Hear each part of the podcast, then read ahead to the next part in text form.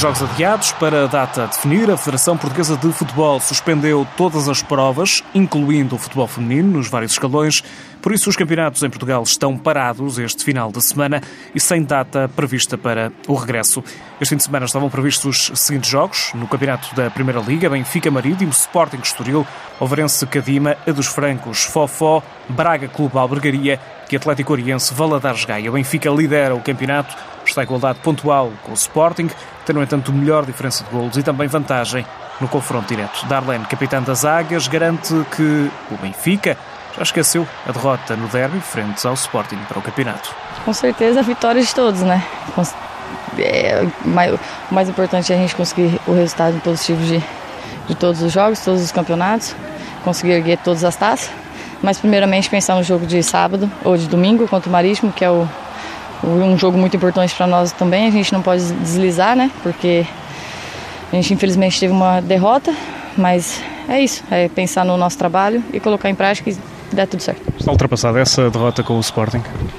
Não, não, com certeza não. Já passou isso, para nós não, não significou nada. O que importa é o chega lá na frente. E a pausa das seleções ajudou, de garante a capitã do Benfica, a integrar novas jogadoras e corrigir erros. Ah, sim, né? É sempre bom também ter um pouco de descanso. A gente está aí todos os finais de semana, todos os dias. É, o nosso corpo precisa de descanso, tanto a mente também, né? Isso foi muito bom e serviu para a gente trabalhar muito mais e muito melhor também e colocar tudo o que os erros que a gente cometeu para agora nos próximos jogos a gente não cometer novamente. Darlene, capitã do Benfica, que tal como o restante do plantel vai passar os próximos dias em casa treinos e jogos suspensos para as equipas da Primeira Liga de Futebol Feminino. Também por causa do novo coronavírus, a final da Algarve Cup foi cancelada esta semana.